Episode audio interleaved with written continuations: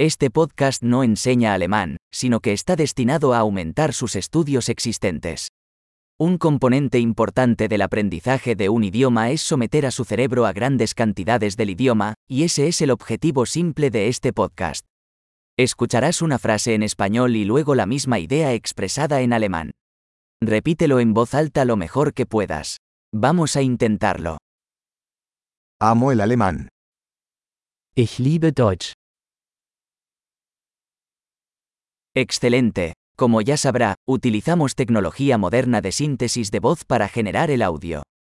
Esto hace posible lanzar nuevos episodios rápidamente y explorar más temas, desde prácticos hasta filosóficos y de coqueteo.